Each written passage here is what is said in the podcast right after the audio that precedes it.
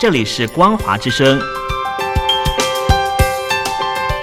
听众朋友，从现在开始，请您一起来关心最近发生的新闻事件。欢迎收听《光华随声听》。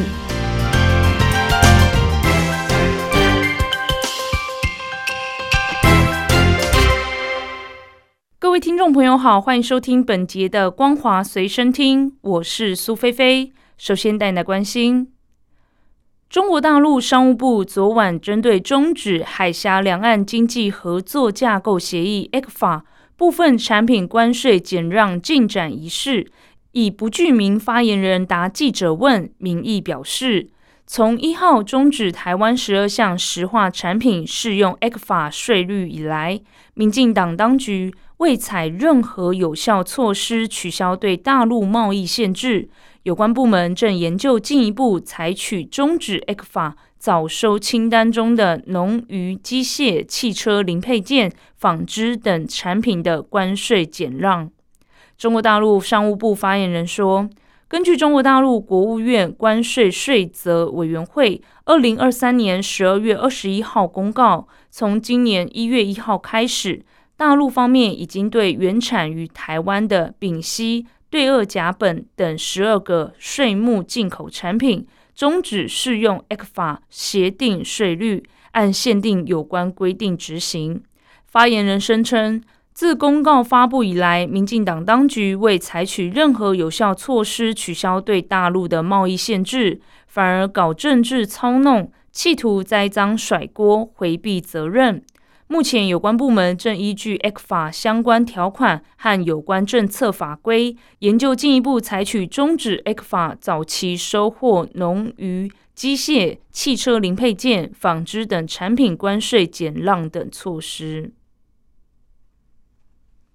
路透社报道。性别不平等和高育儿成本等问题大体上没有获得解决。人口统计学家预料，中国国家统计局十七号公布二零二三年人口数据时，全年出生人口将会低于二零二二年的九百五十六万。中国的出生率自从二零一六年以来连年下滑。青年失业率创新高，公务员和白领劳工薪资下滑，房地产业危机加剧，再再让中国人更无心于养儿育女。中国家庭财富配置有超过三分之二投入房地产，相关数据将会增添外界对世界第二大经济体因为劳动和消费人口减少导致经济前景不乐观的忧心。长者照护和退休福利开支将使陷入负债的地方政府雪上加霜。澳洲墨尔本维多利亚大学政策研究中心资深研究员彭秀健表示，中国经济复苏较预期缓慢，以及未来的不确定性对生育率的影响大于解封的正面效应。北京二零二二年十二月无预警解除防疫限制。导致十四亿一千万人口感染新冠病毒的情况，在二零二三年初飙升。人口统计学家预期，中国去年死亡人口数会急剧上升。中国一共向世界卫生组织通报十二万一千八百八十九起新冠肺炎死亡病例，大部分是在解封之后发生。世界卫生组织曾经批评北京低报死亡数。官方对此一再否认。美国西雅图赫琴森癌症研究中心研究指出，二零二二年十二月到二零二三年一月之间，各种原因造成中国三十岁以上人口超额死亡，估达一百八十七万人。根据第一财经报道。二零二零年到二零二二年的疫情三年，中国民航业受到重创，累计亏损近人民币四千亿。二零二三年，中国国内航空市场随着疫情管制松绑而迅速复苏，然而国际航线复苏较慢，因此造成二零二三年整体依然没能转亏为盈。报道指出。二零二零年亏损九百七十四亿元，二零二一年亏损八百四十二亿元，二零二二年亏损扩大到两千一百六十亿元。二零二三年虽然亏损大幅缩减，但仍然亏了两百八十八亿元左右。根据旅游资讯平台航班管家的统计，二零二三年中国民航业的国际航班整体平均只有恢复到二零一九年的百分之三十七点五。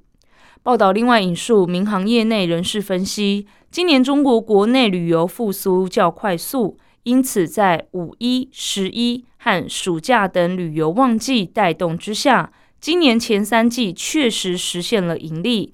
然而，在进入第四季后，却再次陷入亏损。单单十一月，全行业亏损就达八十一点三亿，几乎亏掉了前九个月的盈利。业内人士指出。二零二三年市场跟以往不同的是，旅游的热情比疫情前来的更早更快，赶在第二三季集中爆发。但进入第四季，市场趋缓的速度如此快，也是让人始料未及。报道提到，中国民航局日前在内部会议定下了二零二四年行业整体盈利的目标，认为面对十四亿人口的超大规模内需市场。中国航空市场空间仍然大有潜力。二零二四年力争载客率等数字恢复到二零一九年水准。中国入口网站网易新闻推出短片《如此打工三十年》，讲述中高年龄农民工缺钱、缴不起医保的真实处境，但影片迅速被删掉。影片如此打工三十年，长约十一分钟，在影音平台 B 站上，网易新闻发布的影片已经遭到删除。不过，仍有不少网友接力转发在自己的账号下。安徽省合肥市有三大民工集散中心，在影片拍摄的其中一处路口，一个上午就有约一千名外地来的农民工想要找工作。大桥下也满是等着做日结工的人，他们年龄偏大，多在五十五岁以上，做的是运垃圾、拆墙等劳力工作。而工地按规定基本上不收五十五岁以上的人。中国当前经济成长放缓，房地产不振，中高龄劳力谋生更加不利。影片也呈现出心酸的场面，有些人为了争工作机会起冲突、扭打。有人被坑骗，奔波一趟后发现白忙一场。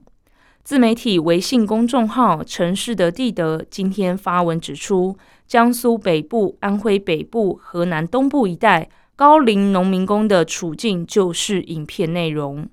二零二四年初，如此打工三十年，揭示中国农民工的困境。而在二零二二年底，网易新闻也曾经对当年度进行盘点，剪辑了一支。致敬每一个扛住了生活的平凡人。影片内容呈现疫情风控造成的悲剧，以及铁链女事件、唐山打人案等。不过，影片也是不断被网管人员删除。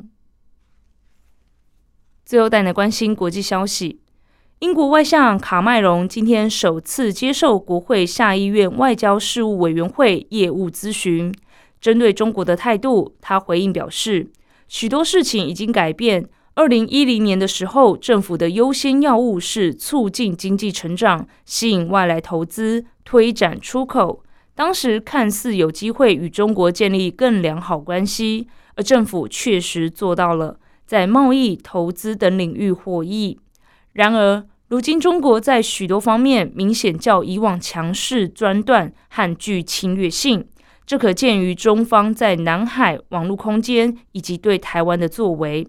他十分认同现任政府的对中政策三大支柱，也就是保护英国国家安全与利益，与盟友伙伴协调一致，与中国维持接触往来。他指出，外交部内部对中国没有天真想法，官员明白中国近几年的变化。以上是本节的光华随身听，感谢您的收听，我是苏菲菲，再会。